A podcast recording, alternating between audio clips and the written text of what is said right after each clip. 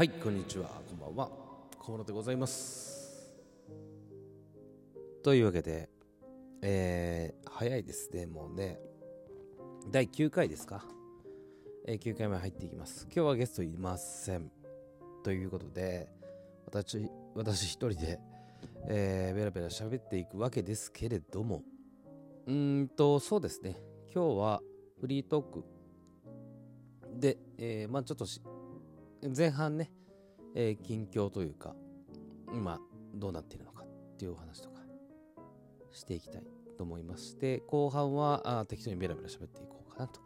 いう、えー、算段ですけれども分かりません。12分間よろしくお願いします。ということで、えー、っと、今コロナがですね、ちょっと落ち着いてはきてましたが、東京でも275人、あの一時期本当ね2000年2000人、超えたみたいな時よりは圧倒的に減ってますけど。まあそれでもねあの11月ぐらいまで水準は下がったとはいえまた同じことを繰り返してもしょうがないので、えー、まあ対策をしながらでワクチンも今出来上がっているじゃないですか。なので、まあ、もうちょっと皆さん耐えていただいてね。えー、在宅を楽しみましょうよ。またね、戻っちゃうかもしんないしね。あの、もう、まあでもね、今までの日常に戻ることはないと思います。私のまあこれは勝手な予測ですけど。というのも、うちの会社ももうそれを宣言しているんですよ。うん、というのは、在宅率を、うんと、これをだから、えー、出社率を100%に戻すことはありませんと。なので、えー、家でできる環境をちゃんと整えてくださいっていうふうにも言われているし、えー、と家で情報漏洩とかがないように PC とかもね、えー、セキュリティを強化されたしもうかれこれ1年間やってるわけですこれを。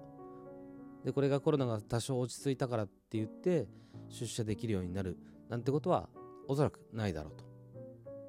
出社率が100%になることはねまあその週1回ぐらいはあの行かなきゃいけないとかってなるかもしれないけどまあそれは毎日今までのように、え通うってことはないでしょうね。だからこれを機にですね、結構引っ越してる方とかもいっぱいいますよ。うん。あの田舎の方にというか、家賃が安いからね、あの東京の都内の方に住んでいたけれども、東京の田舎の方に引っ越しましたっていう人もいるし、埼玉、千葉、神奈川の方に引っ越しましたという人もいらっしゃるし、まあその方がなんだかんだ効率はいいよねっていうのはありますけどね。まあ、どうしても都内の方で仕事をしなきゃならないという方は、まあ、どうしようもないですけれども会社によってはね在宅率を上げたい、まあ、在宅を継続していくっていう会社も多いと思うので、まあ、一つねそれも一つ検討の材料なのかなとは思いますね。まあ私はもともと東京のどっちかというと都内の方ではなくて田舎の方にいるのでまあ、このままここにいますけど。まあ、そんな感じで、まあ、コロナも落ち着いてきているし、ワクチンもできているけれども、ワクチンもね、今ちょっと話題になってますけど、ファイザー製の、えー、ワクチンが、えー、許認可を得たと。だけれども、えっ、ー、と1、1億4000個ぐらいは確保していますよと。でもこれ2回打たないといけないんだよね。つまり、うん、まあ7000万人分ぐらいはあるよという話らしいんですよ。で、なんか自民党なのかな、どこかのあの話で、これ平等に1回でいいんじゃないかみたいな、ちょっとわけのわからない理論のね、あの、話が出てるみたいですけど、だって2回じゃなきゃ効果がないのに、1回を全員に打ったってしょうがないでしょっていうなんか多少1回でも効果あるよみたいな論文は出たみたいですけど、いやいやでも2回打たないと効果が出ないでしょっていうところなのに、なんかそれ1回でいいんじゃないかみたいなことを簡単に言ってしまうっていうのがね、恐ろしいですよね。いや、私は、だって、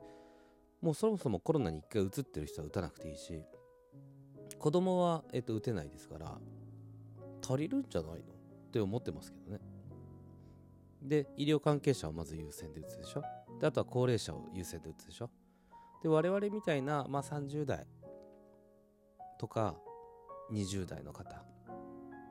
は多分最後の方でしょうね。まあだからもう焦って打つことないんですよ。そんなね焦って打たなきゃコロナにかかるような生活してないわけだから。ね在宅しているわけだからね。それを続ければいいわけですよ。直ちに外に出なきゃいけないねこともないわけだしね。まあ何を焦っているんだろうかと。いうところでございますけどね。あとはですねまあおうち時間が長くなったのでお家でねまあリフォームだったりとかガーデニングだったりとかっていうのを始める方が多いと。聞いてましてまあリフォームはね建築関係のお客様が私多いのでリフォームとかあとは増築とか改築とかあとは引っ越しとかそういうので結構大忙しですよっていう話は聞きました。だからやっぱり家にいる分さ例えばまあ何でもいいトイレトイレが例えばさウォシュレットつけたいとかいいトイレに変えたいとかさそういうんだけでもいいじゃないですか。やっぱり家にいるからこそ気になる部分を変えたいとかね。だ結構建築業界いいみたいですよ。うん。まあ他にいい業界って言えばまあビデオオンデマンドの会社とかね携帯アプリの会社とか調子いいのかもしれないですけどね。やっぱ家にいていながらにして何か利用するもの。まあそれこそ UberEats とかもそうだし俺でもこのコロナの機会の UberEats めちゃめちゃ使いましたね。なんだろう。もう1週間に2回ぐらいは UberEats ですからね。もうめんどくさいじゃないですか。出て買いに行くのも。だから買いに行く労力もそうだしあのやっぱ食いに行ってえー、なんだかんだって時間経って、まあ、その時間もったいないなと思ったらその手数料がね今あのウーバーパスみたいのがあって千何百円か買えばねそれが手数料が配達料が無料だよみたいになっててでえっ、ー、とまあただ利用手数料で200円ぐらいはかかっちゃうのかな。でもいいじゃん買いに行くより。安くない？は私の感覚なのかもしれないけど感染のリスクもないし出なければね。でも本当引きこもりみたいな生活してますけど今は引きこもりでいいんじゃないかなと思ってるから今までずっと外で働いてきたわけだからねいいんじゃないかなと思ってますよ。私は。そこに200円ぐらい払ってやろうと。でしかもやっぱり外に出てねそこでまあ飯が提供されるのを待ってとかっていう間にいろんなことできるじゃないですか。だったら200円価値あるなと思ってしまっている。自分がいますが。まあウーバーイーツとかもね今絶好調というか。まあそういう業界がえー、頑張っているので。まあもちろん苦しい業界もあると思いますけど。まあ皆さんも頑張っていきましょう。ということで8分過ぎてしまいました。えー、っとじゃあお題ガチャポチッと押しました。えお題都会暮らしと田舎暮らしどっちの方が性に合っている？もうちょうどさっきねそんな話しましたけど。私はですね、まあ、そもそも都会都会と言われるようなところでは住んだことがなくての東京でもかなり西の方なのでうんないんですよ。でうんと一時期えー、っとそれこそ友達ん家に居候じゃないけど 大学時代ねあの都内の方にある友達ん家に泊まっていましたけどしょっちゅう。うんまあ便利は便利ですよね。便利は便利だけど落ち着かないなみたいな部分もあるしうんまあ東京だからっていうのもあると思うんですけどあのまあ周りになんか買えないとか困ることはないので、うん、まあ、ここより田舎って考えてったら、そうだな。たまにはいいかもしんないけど、毎日田舎だと辛いかもしんないな。その愛の子がいいですねうん。都会は都会でさ。まあ住みにくい部分もあるだろうし家賃も高いし。でも田舎は田舎でね自然がいっぱいあって家賃も安いけど不便っていう部分もあると思うし。まあ慣れてしまえばねいいとは思うんだけど、まあ、ただ仕事を引退して完全にやることがなくなったら田舎に行きたい。それは結構昔からの夢であのそれこそ自給自足の生活とかもしてみたいし自分でなんだろうあのガーデニングをやったりとかウッドデッキ作ってそこでコーヒー引いてコーヒーをジャズを聴きながら飲むみたいな生活もしてみたいなと思うし。今はどうしても、まあ、子供もいるしね。あの田舎だと不便だという部分が多いからなのかもしれないけど